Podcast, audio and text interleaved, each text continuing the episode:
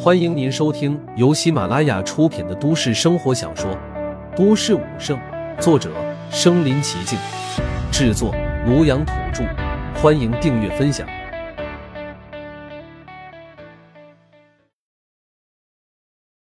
第二十九集，有眼不识泰山。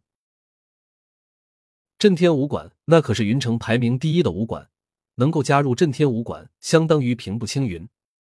未来发展绝对差不了。多少父母都托关系让子女毕业后进入震天，却苦于没有门路。刘希同得意道：“那还有假？我儿子未来指定能成为坐镇一方的宗师，不对，是大宗师。反正也是吹牛皮，自然要夸张一些。”吃过午饭，众人再度回到了客厅。秦明珠坐在角落。众人此刻都以刘洋父子为中心，话题也围绕着他们俩。而陆凡则来到了秦明柱身侧，压低声音道：“你来找我干嘛？”秦某是专程给您道歉的。之前是我震天武馆不对，陆宗师若还没找到根脚，不妨加入我们震天武馆。这时，刘希同似乎隐约听到了震天武馆，直接凑过来揶揄道：“哟，怎么？”你们二人居然也知道震天武馆？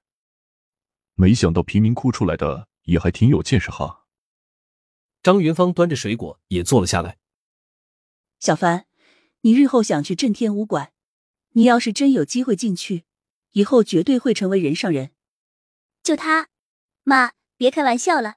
就算我能加入震天武馆，他也去不了。赵冉嗤笑道。秦明柱见到这群人居然敢辱没陆凡，刚要开口。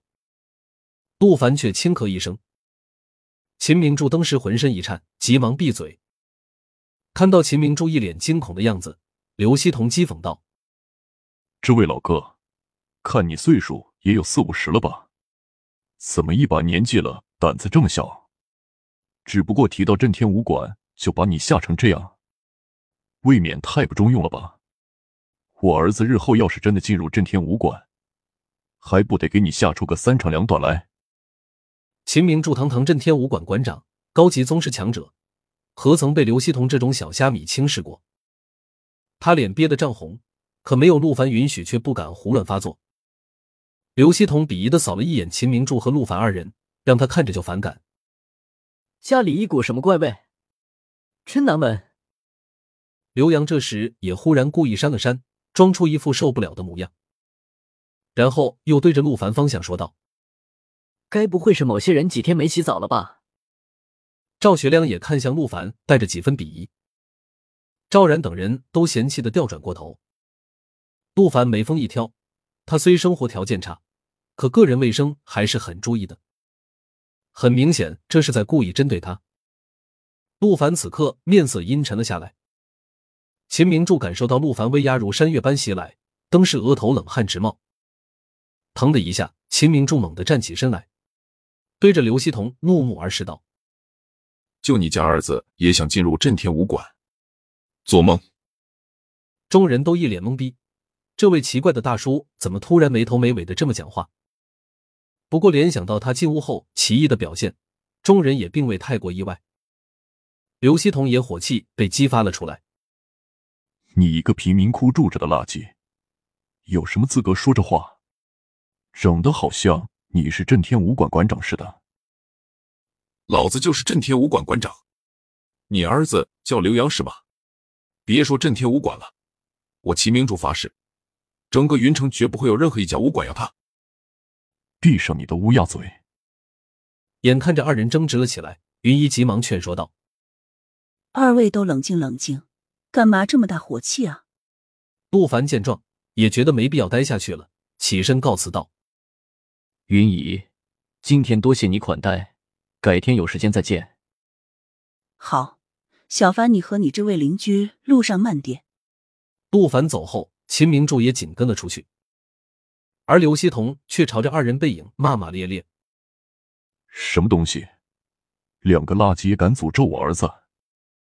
要不是看在老赵一家的面子上，非得让你们两个好看。”赵冉嘴角上扬，冷笑连连。陆凡这种不省心的家伙，之前得罪了严飞宇也就罢了，结果吃个饭都能招惹到刘家父子。唯有黄熙一脸哀慕的看着陆凡背影，怔怔发呆。秦明柱跟随陆凡出屋后，还想邀请他加入震天武馆，而陆凡却不咸不淡道：“加入你们，看看震天武馆的人都是什么货色吧。我不屑与严家还有刚才那姓刘的为伍，告辞。”陆宗师，陆宗师，看着陆凡阔步离开，秦明柱恨得牙根直痒痒。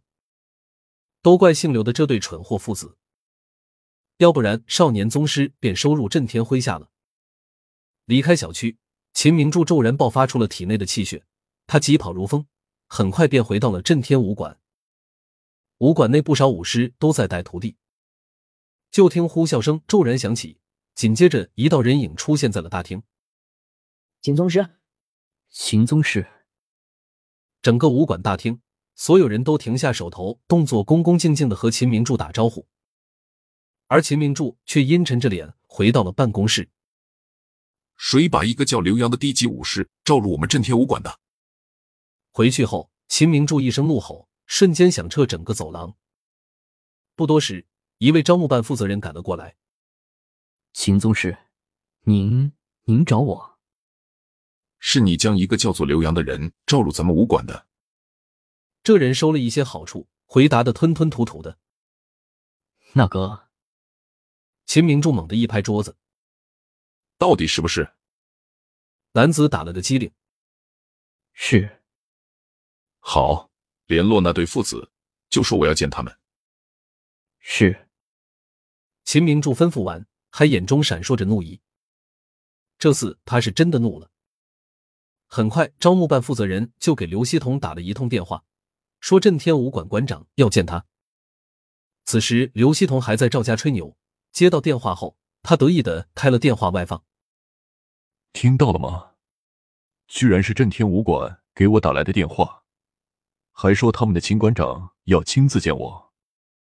赵学良急忙恭维道：“哎呀，这一定是看准了杨洋的天赋啊，想收他为徒吧？大机缘，这是杨洋的大机缘呀！”